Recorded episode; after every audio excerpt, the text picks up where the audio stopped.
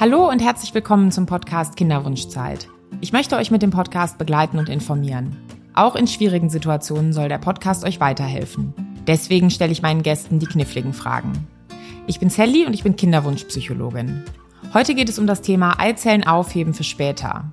Dafür habe ich Dr. Silvia Badnitzki zu Gast. Sie ist Reproduktionsmedizinerin und wir sprechen darüber, wie es funktioniert und ob Eizellen einfrieren die Lösung ist, um Kinderwunschbehandlung überflüssig zu machen. Liebe Silvia, ich freue mich, dass du heute da bist. Hallo Sally, vielen Dank für die Einladung. Ja, gerne. Super, dann starten wir direkt in unser Thema. Eizellen einfach für später aufheben, wenn jetzt der Kinderwunsch gerade nicht in mein Leben passt. Das klingt ja wie die Lösung, um Kinderwunschbehandlung generell überflüssig zu machen. Was würdest du dazu sagen? Also ich würde sagen, das ist die Lösung, ähm, Kinderwunschbehandlung überflüssig zu machen oder zumindest bessere Chancen zu haben, mit den eigenen Eizellen zu einem späteren Zeitpunkt dann eine Familie zu gründen. Mhm. Das klingt jetzt ein bisschen so, als wäre die Eizelle das, worum sich alles dreht in der Kinderwunschbehandlung. Ist das so?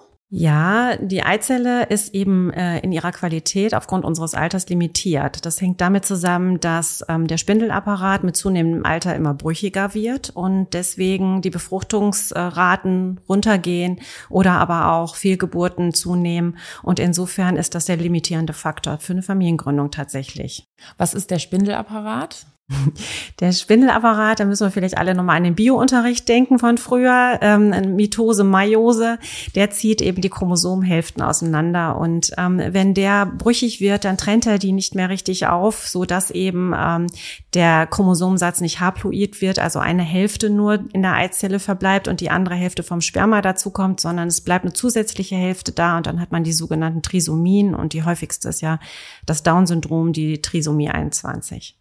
Okay, das bedeutet also, in dem Reifungsprozess von der Eizelle muss die Eizelle noch eine Hälfte vom Chromosomensatz loswerden. Ja, das, wir haben ja, wir Frauen haben doppelten Chromosomensatz. Also sie schmeißt erst ein ganzes Chromosom raus und dann noch mal eine Hälfte. Okay, und dafür brauche ich den Spindelapparat. Und dafür ist der Spindelapparat notwendig, genau. Und ist bekannt, warum das Altern das negativ beeinflusst? Also warum wird das schlechter?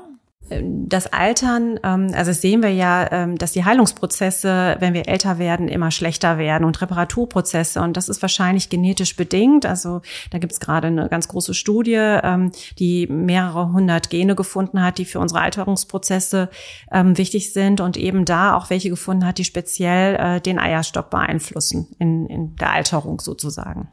Mhm. Und im Sperma, also in Spermien von Männern, ist ja auch DNA und Chromosomen drin. Ist es bei Männern anders? Also werden die irgendwie anders eingeschleust in die Zellen? Was ist da der Unterschied? In den Spermien ist schon direkt der haploide Chromosomensatz beim Mann im Spermienkopf und der gelangt dann eben bei der Verschmelzung mit der Eizelle in den in den Zell in, in den Zellinnenraum äh, der Frau und ähm, aber auch die werden schlechter mit zunehmendem Alter. Also es ist nicht nur ein Frauenproblem, nur wir Frauen altern früher als die Männer sozusagen. Okay, das heißt, das Spermium ist schon von der Art und Weise, wie es entsteht, so angelegt, dass es von vornherein mit der Menge an Chromosomen ausgestattet ist, die es braucht und muss nicht noch diesen Prozess durchlaufen, wo es nochmal was los wird. Genau, schon fertig gepackt. Okay. Direkt ready to use. Ja, super. Und ähm, würde es denn dann, wenn auch Männer an der Stelle altern und eben die Fortpflanzungsfähigkeit da sich verändert, würde es auch für Männer Sinn machen, so ein eingefrorenes Depot anzulegen? Ähm, ja, also Spermien kann man ganz leicht einfrieren, macht man auch schon seit Jahrzehnten. Das ist überhaupt kein Problem. Macht man ja vor allem bei Krebserkrankungen oder Männer, die sich zum Beispiel sterilisieren lassen wollen und sich aber noch eine Hintertür aufhalten, frieren äh, Spermien ein. Und ähm, das Spermium ist ja die kleinste Zelle, die wir überhaupt haben. Und deswegen ist es ganz einfach, die einzufrieren. Und ob es Sinn macht, wegen des Alters die einzufrieren, habe ich ehrlich gesagt noch keinen Patienten gehabt. Ich glaube, die Männer wissen das noch gar nicht so richtig. Und warum ist die Bedeutung so unterschiedlich? Also warum macht es einen Unterschied, ob ich jetzt als Mann über ein Spermiendepot nachdenke oder als Frau über ein Eizellendepot? Weil ähm, der Mann eigentlich ähm, die Familienplanung schon mit 50 abgeschlossen hat und bis dahin noch ganz gute Fruchtbarkeitsraten hat und wir Frauen eben ähm, mit 40 schon am Ende unserer Fertilität sind. Und ich finde, das ist ein Sozi ja, soziales Problem oder gesellschaftliches Problem, dass wir immer älter werden, immer später Mutter werden wollen auch. Eine Familie soll immer später gegründet werden und ähm, es ist noch nicht richtig angekommen, dass zwar der Rest von uns nicht alt wird oder scheinbar nicht alt wird, aber der Eierstock auf jeden Fall. Und da fehlt es an Aufklärung, ähm, dass Fertilität eben endlich ist. Ja, ich glaube, was bei vielen auch so im Kopf ist, ist, dass die Menopause dann mit 50 oder ab 50 irgendwie einsetzt, aber das Ende des fruchtbaren Fensters im Leben ist ja schon viel früher. Wann geht's da so ungefähr runter? Genau, der Durchschnitt Menopause. Das heißt also, wann blute ich das allerletzte Mal? Das ist äh, 51 Jahre in Deutschland. Aber ähm, mit 40 endet quasi die Fertilität. Ab 35 geht es schon ähm, bergab. Also die Statistiken, die man auch im deutschen IVF-Register sieht. Da sieht man ganz klar einen Abfall der Schwangerschaftsraten und eine Zunahme der Fehlgeburtenraten in den ja, Mitte der 30ern. Das ist dann immer individuell auch nochmal ein bisschen verschieden, je nachdem, wie man gelebt hat, ob ich jetzt eine starke Raucherin zum Beispiel bin und wie meine genetische ähm, Grundlage auch ist. Wir haben ja unsere Eizellen von Geburt an. Das heißt also im Mutterleib und sagen wir mal, wir haben eine Mutter, die raucht, dann zerstört die ja schon die meine Eizellen. Und wenn ähm, ich zum Beispiel schon genetisch bedingt eine schlechtere Eizellreserve habe, da gibt's auch große Schwankungen, dann starte ich schon mit einem kleineren Päckchen als jemand anders vielleicht. Und du hast jetzt Rauchen als einen Faktor angesprochen, der sich da negativ auswirken kann. Gibt es noch andere Dinge in meinem Lebensstil oder sind doch die Gene überwiegend verantwortlich dafür, wie lang meine Reserve reicht? Ja, also Rauchen und jegliche anderen Drogen, Übergewicht kann zur Abnahme führen und genetisch ist schon mit die Hauptgrundlage dann. Mhm. Und spüre ich das so an meinem Lebensgefühl oder an meinem Vitalgefühl? Also fühl, habe ich auch, fühle ich mich irgendwie älter oder gealtert oder nicht mehr so gut? Kann, steht es irgendwie im Zusammenhang mit der Eizellqualität, wie ich mich fühle? Nee, leider nicht. Also wenn, wenn wir nicht schon in den Wechseljahren sind, dann hat man natürlich die, die typischen Beschwerden, die jeder so kennt, mit äh, also klimakterische Beschwerden, mit Hitzewallungen oder Stimmungsschwankungen, Gewichtszunahmen, ne, sowas alles. Aber im, im Alltag äh, regulär, wenn die Eizellreserve sich zu Ende neigt, merkt man das gar nicht und kann das eben nur durch einen Test, also einen Bluttest herauskriegen. Mhm. Was wird da getestet? Das Anti-Müller-Hormon wird da getestet. Das ist das Hormon, was von den ruhenden Follikeln, also die ruhenden Eizellen geben das ab. Und man kann jetzt nicht sagen, wenn mein Wert 1,5 ist, dann habe ich noch 365.000 übrig, sondern ähm, es gibt Tabellen, die eben den Wert äh, in Bezug auf unser Alter setzen. Und dann kann man nur sehen, ist man altersentsprechend oder unter äh, der Altersgrenze. Ähm, das kann man nur feststellen. Und es sagt auch nichts über die Eizellqualität aus. Da muss man vorsichtig sein, weil viele sind da ganz traurig, wenn sie einen niedrigen Wert hören. Ähm, es sagt einem nur was, dass man wahrscheinlich eher in die Wechseljahre zum Beispiel kommt als jemand anders. Mhm. Und es kann mir aber nicht jetzt direkt aussagen, weder wie viele Eizellen habe ich noch und auch so sind ja im Eierstock viele hunderttausend und Millionen. Das sagt mir ja auch noch nicht, auch in dem Ruhezustand noch nicht aus, wie viele da reifen können, oder? Nee, genau. Es kommen so ungefähr 450 Eizellen im Leben überhaupt jemals zum Eisprung und wir starten mit einer Million und wir haben, wenn wir jetzt äh, 35 sind, zum Beispiel nur noch sieben Prozent unserer ursprünglichen Eizellreserve übrig. Und die Qualität der Eizellen ist, wie gesagt, abhängig von, von der Genetik und vom Lifestyle. Und je jünger ich bin, ähm, desto besser sind meine Chancen dann eben auch äh, eine Schwangerschaft zu erzielen. Das heißt also, eine 31-Jährige mit einem schlechten AMH-Wert ähm, hat bessere Chancen als eine 42-Jährige mit einem einem guten AMH-Wert. Ah, okay. Das heißt, dieser Wert, der im Labor gemessen werden kann, allein trifft auch nicht eine Aussage, sondern muss man im Gesamtzusammenhang sehen mit, wie alt ist die Person und das im Gesamtbild. Genau. Also gut wäre aber zu wissen, zum Beispiel mit 30, dass ich diesen Wert überhaupt bestimmen lassen kann und gucken kann, okay, ähm, wo stehe ich denn? Weil vielleicht habe ich ja eine Lebensplanung, will ins Ausland gehen und drei, vier Jahre mit der Familie warten und erfahre dann, dass aber meine Eizellreserve ganz niedrig ist. Und dann kann es sein, dass es mit 35 schon zu spät ist. Und vielleicht würde ich dann den Auslandsaufenthalt anders planen oder die Kinderplanung doch vorziehen. Und diese Chance, die sollte man vielleicht, also finde ich, auch ergreifen und darüber klären aber auch viele Frauenärzte zu schlecht auf und ähm, ja, und es wird auch, wie gesagt, nicht unterrichtet darüber. Also in der Schule wird darüber auch nichts erzählt. Und ähm, da geht den Frauen das Wissen verloren. Und ich denke, wir fühlen uns immer jünger, wir sind fitter als unsere Großmütter, wir sind äh, sehen besser aus, meistens auch noch. Und ähm, ja, und dann kommt noch die Presse dazu, wo dann äh, Naomi Campbell mit 52 auf einmal ein Kind hochhält. Wie kann das sein? Ja, wie kann das sein? Ne? Man hat sie nie schwanger gesehen. Ähm, ja, wahrscheinlich Embryospende. Darüber wird aber nicht geredet und äh, suggeriert natürlich, ja, ist, die können das alle, dann kann ich das auch und es mach mal kein Drama. Ich werde schon schwanger. Ja, genau. Das ist ja, wenn man von solchen Fällen hört, es kann ja auch immer mal sein, dass es jemand gibt, der dann in einem Alter höher als das, was du jetzt gesagt hast, vielleicht sogar mit Mitte 40 noch mal ein Kind bekommt. Aber ob man selber zu denjenigen gehört, zu den wenigen, bei denen das dann möglich sein wird, das kann man ja nicht erfahren, außer man probiert es aus. Und dann kann es in einer viel höheren Wahrscheinlichkeit so sein, dass man nicht zu denjenigen gehört, bei denen es klappt. Und dann ist das aber das eigene Leben. Genau, und die, und es ist leider immer noch ein Tabuthema. Also Eizellspende ist in Deutschland ja nicht erlaubt. Und es redet ja auch kaum jemand drüber dann, ähm, sondern es heißt dann, ups, ich bin jetzt schwanger geworden, aber dass ich in Spanien war und eine Eizellspende gemacht habe, das sagt kaum jemand. Und das ist eine Methode dann in dem Fall, wenn keine eigenen Eizellen mehr zur Verfügung stehen. Genau, wenn die Eizellreserve verbraucht ist, dann ähm, ist das eine Methode, ähm, um nochmal selber ein Kind auszutragen. Adoption ist ja auch, je älter wir sind, immer schwieriger. Und ähm, so kann ich wenigstens sicherstellen, dass ich in der Schwangerschaft zum Beispiel keine Drogen genommen habe und weiß, ähm, ja, dass es dem Kind gut geht. Und ähm, insofern ähm, nochmal eine Option, aber wie gesagt, in Deutschland nicht erlaubt. Ja, und auch Adoption ist ja ein ganz anderer Weg der Familiengründung. Und ich glaube, viele Familien, die so zusammenkommen, es gibt auch viele Pflegekinderfamilien. Das ist jetzt auch nicht für jede Familie, die sich vorstellen kann, genetisch eigene Kinder zu bekommen, irgendwie eine Möglichkeit. Ich finde, das ist dann auch oft bei Menschen, die eine Kinderwunschbehandlung machen, wird ganz schnell gesagt, ja, ihr könntet ja auch adoptieren und ein Pflegekind. Aber ich finde es auch wichtig, dass man dieses Familienmodell als ganz eigenes Familienmodell berücksichtigt und da kann man nur in sich reinspüren und mal gucken, ob man sich vorstellen kann, wenn vielleicht auch bei einem Pflegekind noch die anderen Eltern sind ja in der Regel noch da und so weiter. Ne? Also ich glaube, das ist irgendwie wichtig, das als eigene Familienform zu betrachten und nicht so alle Dinge über einen Kamm dann zu scheren.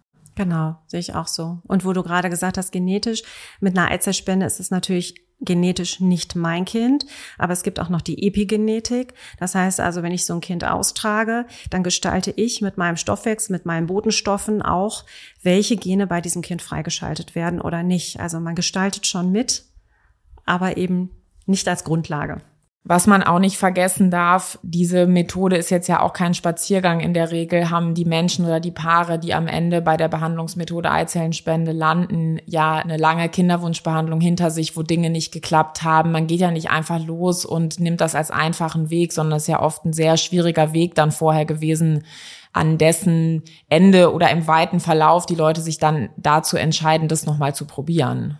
Das sehe ich genauso. Das ist auch mit einem Trauerprozess verbunden, weil man verabschiedet sich ja tatsächlich auch von der Möglichkeit, seine eigenen Gene weiterzugeben. Und das klingt jetzt albern, aber ich habe die Erfahrung gemacht, dass es tatsächlich gefühlt so ein, so ein Urwunsch ist. Ja, du und ich äh, ergeben ein weiteres äh, ja einen weiteren Menschen und und der kommt aus uns beiden und ähm, da zerplatzt wirklich ein Traum und ähm, das macht keiner leichtfertig weder bei der Samenspende noch bei der Eizellspende, dass man sagt ja dann mache ich das halt. Ne? Man man gibt wirklich was von sich her und auf. Ja, das finde ich wichtig, das auch so zu thematisieren, dass das ein eigener Trauerprozess ist. Genauso ist es ja auch mit einer Solomutterschaft. Die meisten Frauen, die eine Solomutterschaft machen, haben auch mal als Plan A vielleicht gehabt, im Rahmen einer Partnerschaft gemeinsam Eltern zu werden. Und wenn dann irgendwie das fruchtbare Fenster sich mehr dem Ende neigt, treffen sie dann die Entscheidung, dass die Familiengründung oder Mutter zu werden ihnen wichtiger ist, als noch darauf zu warten, dass eine Partnerschaft sich ergibt. Nimmst du das auch so wahr? Das nämlich auch so war. Also die, die Solo-Mutterschaft ist äh, meistens nicht Plan A, sondern eben, ich möchte aber Mutter werden und ich kann nicht mehr länger auf den Traumprinzen warten und ich will das nicht mehr länger abhängig davon machen. Ich will nicht, ja, ich will in dieser, aus dieser Abhängigkeit raus und emanzipiert sagen, okay, ich will jetzt ein Kind und ich schaffe das auch alleine. Und wenn wir jetzt mal auf ein Depot an Eizellen gucken, reichen da so eins, zwei, drei oder wie viele sollte ich haben?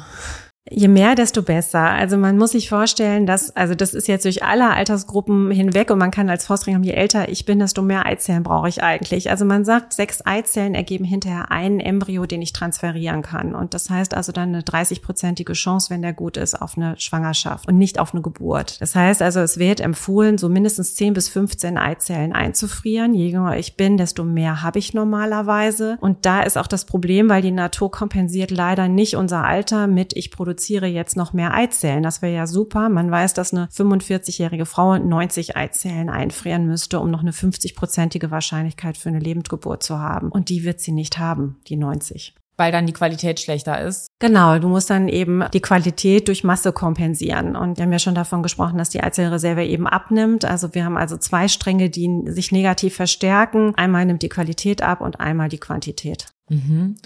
Und wenn ich jetzt aber mal angenommen, ich bin im Alter von 30, wie viele Eizellen sollte ich dann mir in Depot legen, um eine gute Chance zu haben, ein Kind zu bekommen? Ja, solltest du so 15 bis 20 Eizellen einfrieren. Und wie du schon sagst, ein Kind. Ne? Die meisten kommen ja hier hin und haben dann vielleicht die Vorstellung von einer Familie auch. Ne? Also, dass es nicht bei einem Kind bleiben soll. Da müsste man noch mehr Eizellen einfrieren. Und wie viele Stimulationszyklen bräuchte ich da jetzt mal angenommen? Ich bin ungefähr in dem Alter von 30. Da kriegt man meistens 15 Eizellen auf einen Schlag. Also 10, 10 bis 12 ist so der Durchschnitt. Das, ähm, also je nach Eizellreserve ähm, kommt man mit 15, mit einer Runde schon hin. Das heißt, da könnte ich das mit zwei, drei Zyklen könnte ich das schaffen. Genau, mit zwei hätte man dann ungefähr 20 bis 30 und ja, da muss man überlegen, ob man noch ein drittes Mal dahin kommt. Ich meine, die Frage ist ja auch, ich sehe das immer so ein bisschen als eine Versicherung für schlechte Zeiten. Das schließt ja nicht aus, dass ich Mr. White nächstes Jahr nicht doch treffe und dann eine Familie gründe. Es geht nur darum, was ist denn, wenn er in fünf Jahren nicht kommt, ne? Und dann könnte ich meine eigene Spenderin sein. Ja, und ich glaube, es geht, geht ja auch ein bisschen darum, sich mit diesen Möglichkeiten auseinanderzusetzen. Und sicherlich bedeutet das auch für manche, die Entscheidung zu treffen, zu sagen, okay, ich habe jetzt verstanden, wie das funktionieren würde, ich mache das nicht, aber eben nicht dann mit dem Ende der eigenen Fruchtbarkeit konfrontiert zu sein und überrascht davon zu sein. Genau, und es frieren tatsächlich auch Frauen nach 35 ein. Also die Empfehlungen sind ja bis 35. Aber was ist denn, wenn ich 38 bin und ich habe jetzt davon erfahren oder ich habe jetzt erst das Geld, um das überhaupt zu machen? Ähm, was sage ich denn dann so einer Patientin? Nee, sie sind jetzt drei Jahre zu alt. Ja, nee, dann gucken wir individuell, wie, wie sind die Chancen und ich kläre sie darüber auf, dass es natürlich ähm, die Wahrscheinlichkeit, damit schwanger zu werden, schlechter ist bei einer jüngeren Patientin. Aber weiß ich, ob nicht vielleicht doch das richtige Ei dann dabei ist. Ne? Und wenn die Frauen richtig aufgeklärt sind, dann sagen die, ich nehme lieber das, als ich komme in zwei Jahren und habe dann gar nichts mehr. Mhm. Ja, oder es könnte ja auch sein, dass auch in so einem Alter vielleicht eine Partnerschaft auseinandergegangen ist, gerade wo man gedacht hat, man entwickelt sich vielleicht in Richtung Familiengründung, dann passiert das doch nicht. Und das kommen so auch diese Entscheidungen zustande? Ja, die kommen auch so zustande, wobei ich jetzt beobachte, dass es gerade kippt, dass diese Frauen, also die jetzt nach zehn Jahre Beziehung und immer auf den Verlobungsring gewartet und jetzt platzt das Ganze, die entscheiden sich tatsächlich jetzt vermehrt für eine Single-Mutterschaft. Also das ist gar nicht mehr um Social Freezing, sondern die sagen auch, worauf soll ich denn jetzt warten? Dann friere ich mit 40 Eizellen ein oder mit 38 und wann will ich denn dann Mutter werden? Ja, also das ist ja auch mal eine, noch mal eine Frage und ähm, die Kinderärzte in Deutschland sagen auch klar, Grenze ist 45, weil dieses Kind muss auch ausgetragen werden und je älter ich werde, desto höher sind auch Risiken in der Schwangerschaft für einen Diabetes, für einen Bluthochdruck, für eine Frühgeburt. Und ähm, der Körper kann das auch irgendwann nicht mehr so gut. Und ähm, die sagen halt, je eher, desto besser auch. Die Grenze wofür ist 45? Für, für, eine, für eine Schwangerschaft, um die auszutragen. Also auch um ähm, jetzt, wenn du jetzt Eizellen eingefroren hast, dann geben Kliniken das nur bis 45 äh, maximal zurück. Ja, stimmt, darüber haben wir noch gar nicht gesprochen. Wenn ich die einfriere, liegen die ja erstmal da, aber dann werde ich ja älter und muss sie zurücknehmen und schwanger sein und ein Baby bekommen. Genau, ne? Und äh, das ist, äh, es gibt keine Richtlinie dazu, es gibt auch keine Vorschriften, das sind lediglich Empfehlungen. Und ich meine, die älteste Mutter äh, auf der Welt ist 77, ja, aus Indien, hat sogar Zwillinge bekommen, ja, Frühchen, ganz dramatisch. Also die Frage ist halt, wie, wie weit treibt man das und wo sind die Grenzen? Auch da muss man natürlich in, individuell gucken, wie fit jemand ist. Aber generell kann man sagen, dass je älter ich werde, die Schwangerschaft für den Körper auch immer beschwerlicher wird und tatsächlich auch die Frühgeburtlichkeit hochgeht. Ja, und es ist ja so, wenn wir solche Menschen in den Medien sehen, dann ist das eben der Einzelfall von einer Person, wo es geklappt hat. Aber wenn das mein Leben ist und meine Eizellen und mein Kinderwunsch, dann nützt es mir ja nichts, wenn eine von zehn Frauen am Ende das vielleicht schaffen kann, sondern ich möchte ja eine Vorstellung davon gewinnen, wie mein Leben aussehen wird. Oder im besten Fall sogar möchte ich eine Entscheidung dafür treffen, wie mein Leben aussehen wird. Und äh, dann macht es an der Stelle natürlich keinen Sinn, dann lange zu warten, wenn trotzdem dann die Chancen, dass wirklich eine Geburt passiert, auch abnehmen im Alter. Ja, oder wenn ich dann in Kauf nehmen muss, dass das Kind zu früh kommt und durch die Frühgeburtlichkeit vielleicht irgendwelche Schäden äh, weiter mit sich trägt. Ja, und Kannst du mir noch ein bisschen darüber erklären, wie das Einfrieren eigentlich technisch funktioniert? Also kann man sich das so ähnlich vorstellen wie in einer Tiefkühltruhe mit Lebensmitteln, die wir einfrieren? Oder wie muss ich mir das vorstellen? Also es gibt im Labor zwei Einfrierverfahren. Einmal das langsame und das, das schnelle Einfrierverfahren. Das schnelle nennt man Vitrifikation und ähm, das ist ähm, gibt so seit zwölf Jahren ungefähr und das hat tatsächlich auch ähm, das Einfrieren von Eizellen, die unbefruchtet sind, erst möglich gemacht. Man kann sich vorstellen, ähm, die Eizelle ist die größte menschliche Zelle, hat viel Flüssigkeit, also viel Zytoplasma und es bilden sich beim Einfrieren Kristalle, wie das auch bei unserem Essen passiert und dann platzen diese Zellen und ähm, deswegen war das so schwierig, unbefruchtet befruchtete Eizellen einzufrieren und das gleiche gilt auch für die Blastozysten. Und mit diesem neuen Vitrifikationsverfahren ist es so, ähm, die kommen in, in ein sogenanntes Kryoprotektivum, also die, die Zelle wird dann quasi beschützt ähm, von einer Substanz, die eben verhindern soll, dass Eiskristalle sich bilden und ähm, die aber relativ toxisch auch sein kann und deswegen wird die dann nur ganz kurz eingetaucht und muss dann ganz schnell eingefroren werden auf äh, minus 196 Grad. Und das passiert dann durch ähm, Eintauchen in flüssiges Stickstoff. Und da gibt es ganz strenge Protokolle, dass das halt in ähm, paar Sekunden eben erfolgen muss.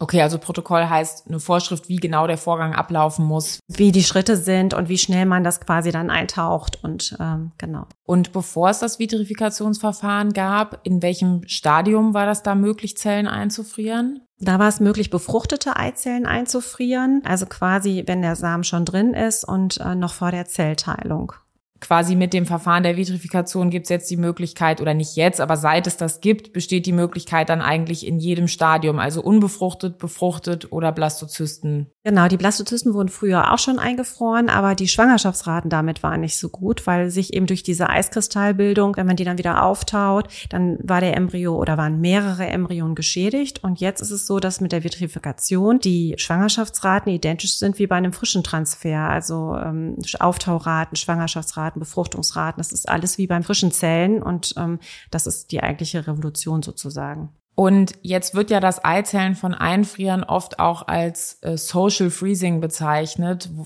wo, ja so ein bisschen der Eindruck entsteht, na ja, das passt mir jetzt nicht in mein Leben, aus sozialen Gründen mache ich das später, aber es hat ja auch eine Bedeutung für Frauen, die vielleicht fruchtbarkeitseinschränkende Erkrankungen haben. Welche Erkrankungen gibt's denn da, für die das relevant ist? Genau, die, die nennt man dann aber Medical Freezing. Also da unterscheidet man zum Beispiel bei Endometriose kann das wichtig sein, bei einer Krebserkrankung, bei Rheumaerkrankungen. Also wenn man Medikamente vielleicht auch nehmen muss, die äh, die Eizellen dann schädigen. Also die haben wir ja von Geburt an. Das heißt, alle Medikamente, die wir zu uns nehmen, eine Chemotherapie zum Beispiel, schädigt die dann. Und ähm, wenn man die vorher quasi retten kann, ohne dass sie dann äh, unter den Einfluss dieser Medikamente kommen, wäre es halt gut. Das wäre Medical Freezing, ja. Und das Social Freezing, da störe ich mich auch so ein bisschen an dem Begriff, weil es immer so ein bisschen äh, ja suggeriert, dass wir äh, Karrierefrauen sind, die äh, jetzt keinen Bock haben, Mutter zu werden. Ähm, und ähm, das ist ein bisschen unfair, weil äh, wir haben nun mal nicht die Chance, mit 50 eine Mutter zu werden oder es wird deutlich schwieriger. Und ähm, es ist eigentlich äh, eher eine Prävention, finde ich. Und es gibt auch Länder, also zum Beispiel Israel, da zahlen die Krankenkassen das als Prävention und äh, bieten den jungen Frauen das an, während des Studiums das zu machen. Und wenn du 25, 26 bist, dann kannst du teilweise über 20 Eizellen mit einem Schlag einfrieren. Und dadurch sinkt dann, sinken auch die Kosten fürs Gesundheitssystem. Also es sind dann weniger künstliche Befruchtungen nötig, weniger Aborte, ähm, weniger vielleicht auch Interruptiones, also Abbrüche, Schwangerschaftsabbrüche aufgrund einer Fehlbildung, die nicht mit dem Leben vereinbar ist. Also ähm, das ist auch, ein, man kann das auch gesellschaftlich denken. Ja, den Eindruck habe ich auch, dass es oft ein bisschen so als Luxusvorgang oder Luxusgut irgendwie dargestellt wird. Und jetzt insbesondere, wenn ich mir vorstelle, bei einer Erkrankung wie Endometriose ist ja vielleicht auch nicht so eins zu eins absehbar, wie die sich jetzt ganz genau auf die Fruchtbarkeit auswirken wird. Ich glaube, bei einer Chemotherapie ist sehr, sehr klar, wie die sich genau auswirkt oder auch wie schwerwiegend. Und das habe ich eben schon mal kurz angesprochen. Es nützt mir ja nichts, wenn man dann sagt, ja gut, bei Frauen mit Endometriose ist vielleicht eine Schwangerschaftswahrscheinlichkeit Wahrscheinlichkeit so und so viel geringer. Ich möchte ja für mich wissen, ich bin ja nur eine Person und möchte ja wissen in meinem Leben, wie kann ich sicherstellen oder was kann ich dafür tun, dass mein Kinderwunsch sich erfüllen kann. Genau, du, du bist dann nachher deine eigene Spenderin, wenn du es überhaupt brauchst. Heißt ja nicht, auch mit Endometriose nicht, kann es ja sein, dass man auf natürlichem Weg dann auch schwanger wird. Aber wenn es nicht so sein sollte, habe ich halt, ich sehe das wie eine Versicherung eben, habe ich jüngere Eizellen eingefroren oder mein jüngeres Ich hat Eizellen eingefroren und darauf kann ich dann später zurückgreifen und äh, dann sind es ja genetisch. Also ich bin dann meine eigene Eizellspenderin sozusagen. Würdest du sagen, dass es von dem Verfahren aber auch Nachteile gibt? Vielleicht sowas wie, ich muss ja dann auch die Entscheidung treffen, wann nutze ich die Eizellen? Mache ich das im Rahmen einer Partnerschaft? Mache ich auch eine Solomutterschaft? Ist es auch eine Belastung oder ist das einfach auch händelbar für diejenigen Frauen, die jetzt sagen, ich mache das? Also ich persönlich glaube nicht, dass es Nachteile hat. Was ja auch immer so äh, mitschwingt, ist, dass ich vielleicht Raubbau an meinem Pool betreibe, weil ich mir jetzt ganz viele Eizellen da rausnehmen lasse. Da kann man alle beruhigen. Und es ist nämlich so, dass der Körper immer wieder Eizellen ähm, an den Start schickt sozusagen, die dann degenerieren. Und wie gesagt, nur ein ganz kleiner Anteil kommt überhaupt zum Eisprung und der Rest geht so kaputt. Und insofern kann ich auch mit den Medikamenten nur auf die Gruppe zugreifen, die gerade am Start steht. Und die wären sowieso weg gewesen. Also ich, ich betreibe da keinen Raubbau, komme auch deswegen nicht schneller in die Wechseljahre oder so. Also ich sehe keinen großen Nachteil oder ich sehe gar keine Nachteile ja beim Social Freezing und ob man das nochmal äh, benutzt oder nicht. Ich habe die Erfahrung gemacht, dass die Frauen mir sagen, ich bin viel befreiter, weil mir jetzt in der Disco nicht mehr auf der Stirn steht, ähm, ich suche jetzt Mr. Right ganz dringend morgen für ein Kind, sondern die sagen, ich trete ganz anders auf und ich habe noch nie so viele Angebote gehabt wie jetzt, weil ich einfach befreiter bin und das einfach nicht mehr über mir steht und vielleicht auch trifft die eine oder andere dann nicht mehr äh, unbedingt die Wahl für Second Best, weil sie sagt, ich muss jetzt mit dem ein Kind kriegen, weil ja meine Chancen sonst weg sind, jemals eine Familie zu gründen. Also, dass es sich auch auf die Partnerwahl und so generell die Lebensgestaltung irgendwie auswirkt. Genau, also die, meine Erfahrung ist, dass die Frauen hier sagen, ich bin viel befreiter und ob ich die nutze oder nicht, muss ich heute ja nicht entscheiden, aber ich kann sie nutzen und das macht die, glaube ich, ein bisschen stärker als andere Frauen. Heißt das, es könnte sein, dass es auch am Ende des Tages gar nicht zwingend darum geht, dass immer am Ende des Eizelldepots eine Schwangerschaft und ein Kind stehen muss, sondern irgendwie das selbstbestimmte Durchleben dieser Lebensphase? Also wie viele Frauen holen denn ihre Depots ab? Gibt es dazu schon Erkenntnisse? Ja, es ist ein bisschen schwierig mit den Erkenntnissen, weil man ja zuerst mit dem Medical Freezing angefangen hat, weil das Social Freezing so ein bisschen verpönt war. Und also teilweise sind ja Eizellen bei, bei 14-Jährigen entfernt worden oder Jung, Jugendlichen oder jungen Frauen. Und die sind jetzt gerade erst dabei, quasi mit der Fortpflanzung sich zu beschäftigen. Also ich meine zu wissen, dass so ungefähr 30 Prozent der Eizellen abgeholt werden. Ja gut, das Medical Freezing hat natürlich da einen ganz anderen Hintergrund und eine 14-Jährige, die eine Krebserkrankung hat, da bewahrt man ihr natürlich ein paar Eizellen auf, aber die hat natürlich auch eine viel längere Regenerationsphase, wo möglicherweise sich ja dann doch manchmal auch noch was regeneriert und das Depot nicht abgerufen werden muss, oder? Genau, ne? Und die weiß ja zum Beispiel auch, wenn man ähm, zum Beispiel in jungen Jahren äh, eine Leukämie hatte und deswegen eine Chemotherapie hatte und man hat vorher Eizellen eingefroren, dann weiß man ja auch schon darum, dass meine Fertilität nochmal äh, einen Knacks bekommen hat durch die Chemotherapie. Und vielleicht ähm, befassen sich diese Frauen auch viel früher schon mit dem Ziel überhaupt ähm, einer, einer Familiengründung, als jetzt jemand, der ähm, ganz normal im Leben steht. Ja, und du hast es eben kurz angesprochen, dass es in der Schule nicht Thema ist. Also ich erinnere mich in meiner Schulbildung, ich bin jetzt 35, ich erinnere mich an so Inhalte zurück wie Achtung, Achtung, wenn man einmal Sex hat, ist man schwanger. Und das ist ja auch nicht falsch. Wenn man einmal Sex hat, kann man schwanger werden, aber das setzt sich im Kopf irgendwie eher auf eine Art und Weise fest. Und ich fühle mich jetzt auch noch nicht besonders alt, obwohl ich eben jetzt von 15 bis jetzt doch substanziell 20 Jahre gealtert bin. Irgendwie altert aber dieses Wissen nicht. Das hält sich sehr hartnäckig. Ja, also es wird eher gesagt, äh, du kannst ungewollt schwanger werden, als du kannst gar nicht mehr schwanger werden. Und äh, das schwingt immer so mit und mit unserem, mit unserem jugendlichen Geist, der jetzt so da ist, wird das eben nicht wahrgenommen und thematisiert. Und in der Schule leider auch nicht, dass eben der Eierstock nur eine, also es würde ja schon reichen zu wissen, dass ich äh, nur eine best einen bestimmten Pool als Ausgangsbasis habe und mit dem haushalten muss und dass zum Beispiel Rauchen das dann schädigt und ich die Quittung dann mit 30 oder 40 habe. Ja, das stimmt. Das ist eigentlich ein einfacher Fakt, äh, wo man jetzt gar nicht die ganze Komplexität des Verlaufs der weiblichen Fruchtbarkeit so einbringen müsste. Aber das das klarzustellen, dass das ein wesentlicher Unterschied zwischen Männern und Frauen ist. Also ich erinnere mich nicht dran, dass das thematisiert wurde. Nee, es, also ich habe Kinder jetzt im, im schulpflichtigen Alter und äh, das habe ich auch zu Hause erst erklären können. Das kam im Unterricht nicht. Kommt es häufig vor, dass Paare oder auch Frauen zu dir hier in die Behandlung kommen und das auch nicht wussten und dann so mit der Tatsache konfrontiert sind, dass Chancen auf eine Familiengründung jetzt doch schon schlechter sind, als sie dachten? Ja, also es, es kommen Paare, ähm, die total erstaunt sind, auch dass man ähm, das mit, mit einer Blutabnahme hätte vorher testen können oder messen können. Ich habe jetzt aktuell eine 26-jährige Patientin da, die wirklich äh, durch mehrere Frauenärzte durchgewechselt hat und gesagt hat, ich habe aber Beschwerden, könnte das das nicht sein? Und dann hat der dritte oder vierte erstmal eine Blutabnahme gemacht und festgestellt, dass sie tatsächlich schon in den Wechseljahren ist. Und ja, die sind dann sehr enttäuscht und fühlen sich alleingelassen und ähm, sind auch sehr ja verärgert ne, wobei man natürlich sagen kann, ob, ich weiß, dass äh, Frauenärzte auch andersrum sagen, ähm, ja, wenn ich dann anfange zu fragen, eine 30-Jährige, eine 32-Jährige, was ist denn mit Familienplanung, dann verdrehen die die Augen und sagen, jetzt reden sie schon wie meine Schwiegermutter. Also irgendwie ist das halt auch super schwer, ähm, da ja auf beiden Seiten Weg zu finden. Ähm, und ähm, die Betroffenen, die sind natürlich nachher traurig, andere sind genervt. Ne? Das ist dann immer der Zwiespalt.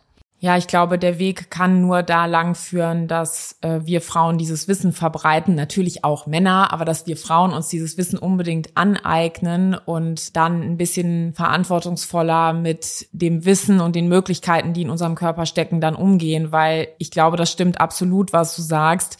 Wie soll meine Frauenärztin oder mein Frauenarzt denn, wenn ich zur Tür reinkomme, spüren, ob ich jetzt vielleicht auch eine der Frauen bin, die für sich entschieden hat, nö, Kinder ist in meinem Leben nichts, was ich möchte und ich fühle mich vielleicht irritiert von so einer Frage oder habe das Gefühl, da wird mir ein Anspruch übergestülpt. Also ich finde das auch sehr schwierig und ich finde, da kann man die Verantwortung nicht zu den betreuenden Gynäkologinnen und Gynäkologen abschieben, sondern ist einfach total wichtig, dass wir dieses Wissen weit verbreiten und Frauen da möglichst, also ich würde auch sagen, ab Mitte 20 anfangen, darüber nachzudenken, weil ich entscheide ja jetzt auch nicht in fünf Minuten, ob ich mir ein Eizelldepot anlege. Nee, und ist ja auch wahrscheinlich gar nicht nötig, aber man könnte zwischen, sage ich mal, Mitte 20 und, und Anfang 30 mal überlegen, okay, wo stehe ich denn überhaupt mit meinem Eizelldepot? Wie ist denn meine Eizellreserve? Das vielleicht mal nach zwei, drei Jahren nochmal überprüfen, wenn die gut war und äh, sich einfach Gedanken zu dem Thema machen. Ähm, ja, was, was will ich mit dem Wissen? Okay, ich will vielleicht Kinder, aber erst in acht Jahren, dann friere ich vielleicht Eizellen ein. Oder ich kann mir das jetzt gar nicht vorstellen, dann ist auch gut, aber dann hatte man wenigstens die Wahl. Und wenn man dann später aufs Leben zurückguckt, dann kann man sagen, ich habe mich damals ganz bewusst dagegen entschieden, weil das nicht in meine Lebensplanung passt, aber man hat wenigstens die Chance gehabt, was zu tun an der Stelle.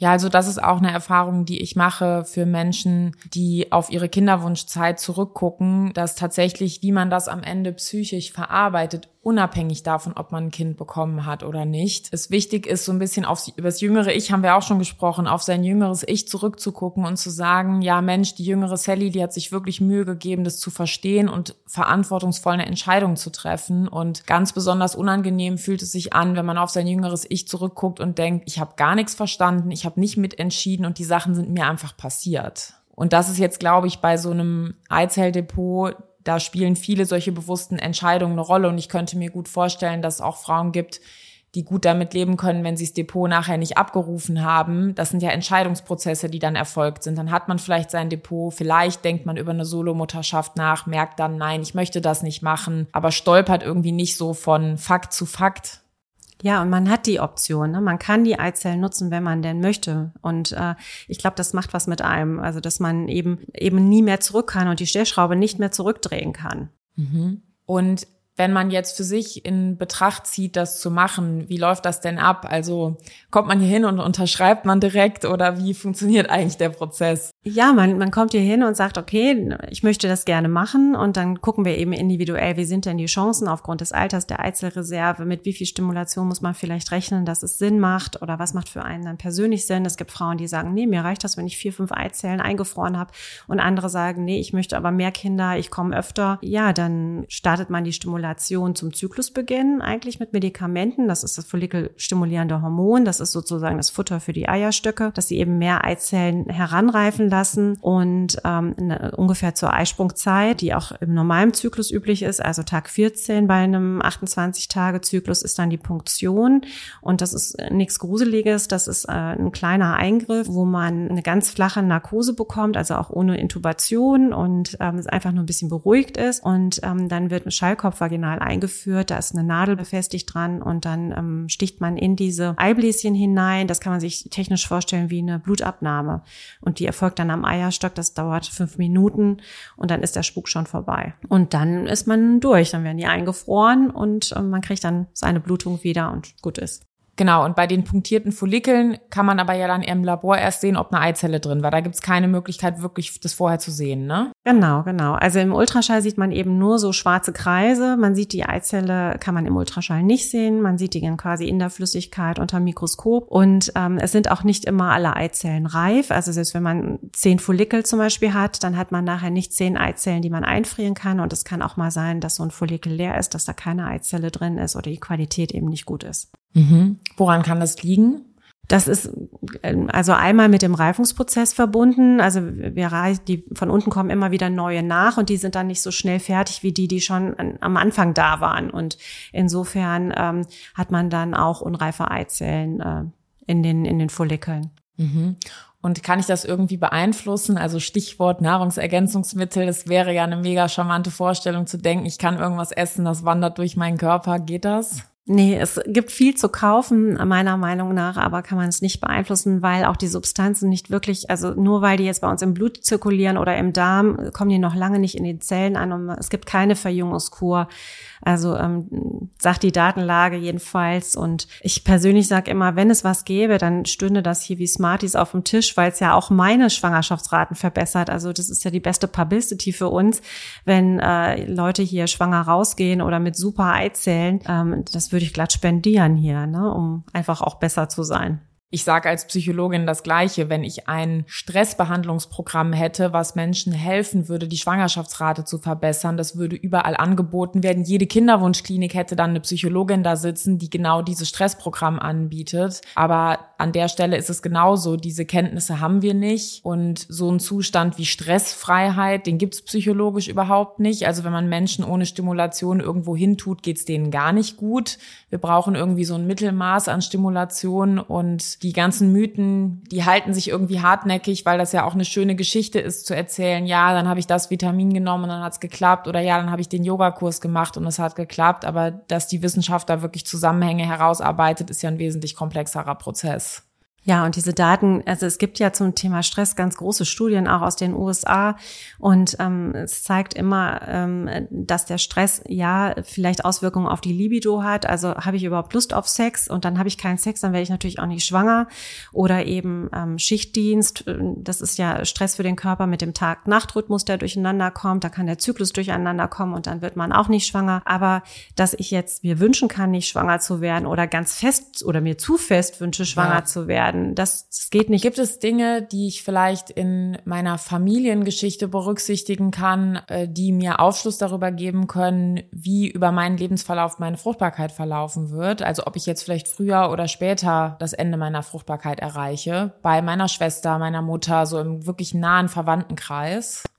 Also man sollte auf jeden Fall hellhörig werden, wenn man eine Schwester hat, die ähm, früh in die Wechseljahre gekommen ist oder eine Mutter, die das sagt. Also das ist auf jeden Fall ein Alarmsignal. Das kann natürlich individuell sein, weil die Mutter irgendwas genommen hat oder bekommen hat an Medikamenten zum Beispiel, die dazu geführt hat, dass ihre individuelle Eizellreserve jetzt gesunken ist. Und das muss nicht unbedingt familiär belegt sein. Aber wenn man in so einer Familie ist, so habe ich auch schon gehabt, dass die älteste Schwester hier war und in den Wechseljahren war mit 28 und dann war die 26-jährige hatte noch eine knappe Eizellreserve und die 21-jährige Schwester hatte, also waren drei Mädels, hatte schon altersentsprechend eine erniedrigte Eizellreserve, aber quasi jetzt noch eine gute. Und ähm, die bei, den beiden Jüngeren konnte man noch helfen. Also da auf jeden Fall hellhörig werden und gucken und ja, ich denke, ähm, dass Umweltfaktoren auch eine Riesenrolle spielen werden. Also das ähm, ist noch nicht ganz äh, erforscht, aber der ganze Plastikmüll äh, mit den äh, Mikroplastik im Wasser, im Essen, das macht was mit einem. Man weiß, dass die Spermienqualität in Europa schlechter wird. Man weiß, dass Hodenkarzinome zunehmen. Das kann man halt leichter untersuchen als, als bei den Frauen mit den, mit den Eizellen. Also äh, ich denke, da wird noch einiges auf uns zukommen. Ja, und das Schwierige bei diesen Dingen ist, wir haben da vielleicht ein Gesamtverständnis oder man kann sich vorstellen, vorstellen, dass sowas etwas macht, aber leider ist es eben nicht so, dass Leute, die heute versprechen, sie hätten eine Behandlungsmethode dafür oder sie hätten eine Heilung oder ein Gegenmittel, das sind halt in der Regel dann leider Behauptungen und das fußt leider noch nicht auf Daten, weil die Forschung noch nicht so weit ist, dass wir dann wirklich richtig gut wissenschaftlich gesichert sagen können, okay, vermeidet, keine Ahnung, die und die Kosmetikprodukte oder vermeidet die und die Lebensmittel und dann wird euch das schützen. So weit sind wir noch nicht, oder? Nee, und ich glaube, es ist ja auch gar nicht äh, gewollt und die ähm, Lobby ist auch gar nicht da, um da jetzt mal den Leuten auf die Finger zu gucken, was ist in Kosmetik drin und was macht das mit uns oder was ist in bestimmten Nahrungsmitteln drin, ähm, die unsere Fruchtbarkeit schädigen. Also ich glaube, das wissen wir gar nicht. Genau, also da ist ja immer die Frage, wie kann man so eine Studie machen, wie viele Leute müssten an der Studie teilnehmen, damit man den Effekt aufdecken kann. Und da ist es, glaube ich, wichtig, dass man ein bisschen vorsichtig ist. Also das bedeutet nicht, diese Effekte gibt es nicht, aber sie sind halt nicht genau beschrieben und vor allem der Einflussweg, um das rückgängig zu machen oder abzumildern, ist nicht genau beschrieben. Und dann bleibt eigentlich als Lösungsmöglichkeit als Frau würde so ein Eizellendepot, was man in jüngeren Jahren, wenn wir einfach wissen, die Qualität ist noch besser, kann man sich da eben was sichern. Genau. Die Zeit für die jüngeren Eizellen bleibt eben stehen und damit auch der Schaden, der denen widerfahren kann. Mhm. Und ich würde jetzt noch mal zu meiner Ausgangsfrage zurückkommen. Könnte die Methode, ein Eizellendepot sich anzulegen, wirklich Kinderwunschbehandlung komplett überflüssig machen oder würde es immer noch Leute geben, die eine brauchen? Puh, schwierige Frage. Also wenn das jetzt jeder, jeder, jeder machen würde, dann ähm, würde man ja trotzdem die Eizellen ähm, befruchten müssen. Also es ist ja trotzdem eine Kinderwunschbehandlung. Ne? Also die eingefrorenen Eizellen muss man eine ICSI machen. Also wenn man die nutzt, dann kommt man nicht um eine Kinderwunschbehandlung rum. Aber die hätte dann höhere Erfolgschancen. Warum müssen mit den eingefrorenen Eizellen ICSI-Behandlungen gemacht werden? Mm, weil die vorher, man nennt das denodiert werden, dass die eben, ähm, die Eizelle hat so, so eine Wolke um die herum, die die Spermien brauchen, um eben in die Eizelle eindringen zu können und die wird entfernt und deswegen ist eine normale Befruchtung auf natürlichem Wege dann nicht mehr möglich. Mhm. Warum wird die entfernt? Weil das für den Einführprozess so, also. Ah, okay, ist wichtig für den Einführprozess, genau, damit, damit die, diese unbefruchtete Eizelle genau. dann den sicher durchlaufen kann. Genau. Ja, ich glaube, was äh, die ICSI-Methode haben wir auf jeden Fall in anderen Folgen äh, genug erklärt. Das kann man auf jeden Fall nochmal nachhören. Ich glaube, ja, eine letzte Frage habe ich noch. Und zwar, wenn ich mich als Frau jetzt entscheide, mein Eizelldepot nicht abzurufen, weil ich vielleicht auf natürlichem Weg sogar Kinder bekommen habe, wie lang können die Eizellen aufbewahrt werden und was passiert, wenn ich sie nicht mehr haben möchte?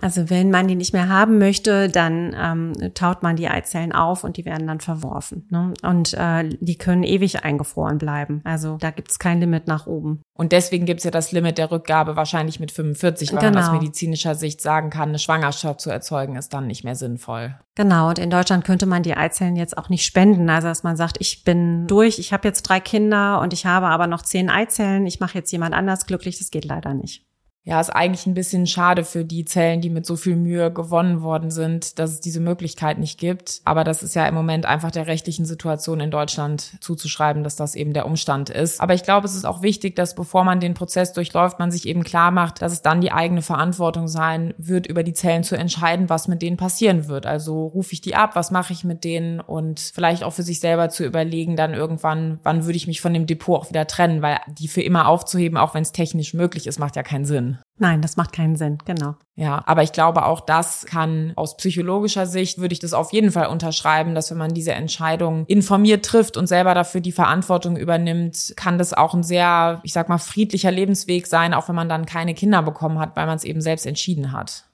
Das sehe ich genauso. Also wie gesagt, ich denke, die Option gehabt zu haben und sich dann aus freien Stücken dafür entschieden zu haben, ist für mein Empfinden besser, als die Möglichkeit nie gehabt zu haben, dann, ähm, weil man einfach den Zeitpunkt verpasst hat. Ja, und ich glaube, wenn man sich die Kosten anschaut im Vergleich zu anderen Dingen, die man sich leistet oder auf die man spart, ist es einfach wichtig zu gucken, was bedeutet mir diese Entscheidungsmöglichkeit und die Kosten dazu in Beziehung zu setzen und jetzt vielleicht nicht nur die Zahl auf dem Papier zu setzen, zu sehen, die dann vielleicht so und so viel tausend oder so und so viel tausend ist, sondern auch zu sehen, was bedeutet mir das denn? Und das ist für Menschen unterschiedlich und deswegen kann man auch gar nicht sagen, ob das dann teuer oder nicht teuer ist, weil das hat ja was damit zu tun, wie es mir damit geht. Ja, und wie teuer es wird, hängt ja natürlich auch davon ab. Wenn ich jung bin, brauche ich zum Beispiel weniger Medikamente zum Stimulieren. Das senkt die Kosten. Ich habe vielleicht nur einen Versuch oder maximal zwei und nicht fünf. Also deswegen ähm, ist die Varianz der Kosten auch sehr individuell. Man kann schon für 2500 Euro einen kompletten Zyklus gemacht haben. Wenn ich jetzt Angehörige bin von jüngeren Frauen, also ich sag mal jetzt von Frauen von 25 bis 30, wäre es denn dann ratsam, solche jüngeren Frauen in meiner Familie oder meinem näheren Umfeld mal anzusprechen und zu sagen, hey, hast du dir schon mal darüber Gedanken gemacht? Oder wie würdest du eigentlich sagen, ist der der ideale Weg, dass ein Mensch oder eine Frau mit diesem, mit diesem Thema in Kontakt kommt? Also ich habe das tatsächlich schon in der Familie ausprobiert. Ich habe das vor zwei Jahren Weihnachten meiner älteren Nichte gesagt und äh, habe dann Rüffel von deren Mutter bekommen, ja, weil wir doch alle so fruchtbar in der Familie sind, weil ich sie darauf hingewiesen habe, dass sie doch mit 27, 28 sich mal Gedanken dazu machen sollte und wenigstens mal das Anti-Müller-Hormon testen soll. Ja, also ich weiß, meine Tochter weiß das gar nicht, glaube ich, aber ich würde ihr erzählen tatsächlich mit 25, 26 einfrieren wollen zum Studium und sagen, ja, kriegst du von mir zum Studiumabschluss und was du damit machst, ist egal, aber das ist ähm, ja eine Trumpfkarte und ob du die nutzen möchtest oder nicht, gucken wir dann, weil wie gesagt, das Verfahren an sich gar nicht so schlimm ist und ähm, die Horrorstories Überstimulation, das hat sich auch gemildert, weil man jetzt im anderen Medikament den Eisprung auslöst. Also man kann diese Überstimulation auch abfangen und äh, ich glaube, man äh, lässt mit sich schon ganz viele Sachen machen, die auch nicht toll sind, aber das hat einen guten Zweck und ja, nach hinten viel Freiheiten. Und ich sehe das ein bisschen wie vielleicht für unsere Großmutter äh, früher die Pille. Also ich empfinde das schon so ein bisschen als Revolution, dass wir uns da befreien können und selbstbestimmt äh, sagen können, ähm, ich, wann ich ein Kind haben möchte oder mir das offen halten kann wenigstens. Ja, also ich glaube, da werden auch oft Sachen durcheinander geschmissen, dass im Zusammenhang mit Eizellen einfrieren wird dann immer ganz viel auf solchen Risiken rumgeritten und es gibt auch viele andere medizinische Eingriffe, die irgendwo in einem Grenzbereich zwischen Verbesserung der Lebensqualität und Veränderung der gesundheitlichen Situation sind und da wird irgendwie nicht so mit der Moralkeule rumgegangen und beim Eizellen einfrieren ist es plötzlich sehr starkes Thema. Oder wir nehmen mal die ganzen kosmetischen Eingriffe, die da erfolgen. Also Genau, und da gibt's ja eben auch einfach einen Spielraum von Eigenverantwortung, wo jemand sagen kann, das möchte ich aber machen, ich habe die Risiken verstanden. Und ich glaube, was auch nochmal wichtig ist, wenn es jetzt Menschen gibt, die dieses Thema vielleicht an die Frauen herantragen möchten, die in diesem Alter sind, es macht ja einen riesengroßen Unterschied, ob man zu jemandem sagt, ey, du solltest mal, oder ob man fragt, hast du eigentlich schon mal da und davon gehört, findest du das interessant? Und mit so einer behutsamen Frage, findest du das interessant, gebe ich der anderen Person die Möglichkeit, die die Tür auf oder zuzumachen und dann zu sagen, nee, das ist kein Thema für mich. Und dann kann eine jüngere Frau auch gerne die Tür zulassen und damit vielleicht auch höflich signalisieren, da möchte ich mit dir jetzt nicht drüber reden. Oder kann sagen, ja, finde ich total interessant. Ich habe mich da und dazu belesen oder hier und den Podcast gehört und dann kann man sich austauschen. Und ich glaube, das ist auch nochmal wichtig. Also man muss das sicherlich nicht so missionarisch machen, sondern man kann mit einer vorsichtigen Frage diese Tür aufmachen und dem Thema Raum geben und dann können Menschen, die jetzt in der Lebensphase sind, die es betrifft, selber auch entscheiden, ob sie die Unterhaltung Unterhaltung führen wollen oder nicht. Genau, sehe ich genauso. Cool, also ich hoffe, dass wir ähm, für so eine Unterhaltung jetzt gut Gesprächsstoff geliefert haben. Das war ein sehr spannendes Thema, über das, glaube ich, noch viel zu wenig gesprochen wird. Vielen Dank, liebe Silvia, dass du dir die Zeit genommen hast, um mit mir zu sprechen. Liebe Hörerinnen und Hörer, wenn ihr euch ein Thema wünscht, schreibt an 416r.bmfsfj.bund.de. Die E-Mail-Adresse findet ihr in der Episodenbeschreibung. Dieser Podcast ist Teil eines Unterstützungspakets und zwar vom Informationsportal Kinderwunsch. Auch diesen Link findet ihr in der Episodenbeschreibung. Abonniert den Podcast auf dem Podcast-Player eurer Wahl. Wenn er euch gefällt, gebt dem Podcast eine 5-Sterne-Bewertung. Das hilft uns, noch mehr Menschen mit dem Thema zu erreichen. Vielen Dank fürs Zuhören und ich freue mich schon auf die nächste Folge. Weitere Hilfe und Unterstützung finden Sie auf dem Informationsportal des Familienministeriums unter www.informationsportal-kinderwunsch.de.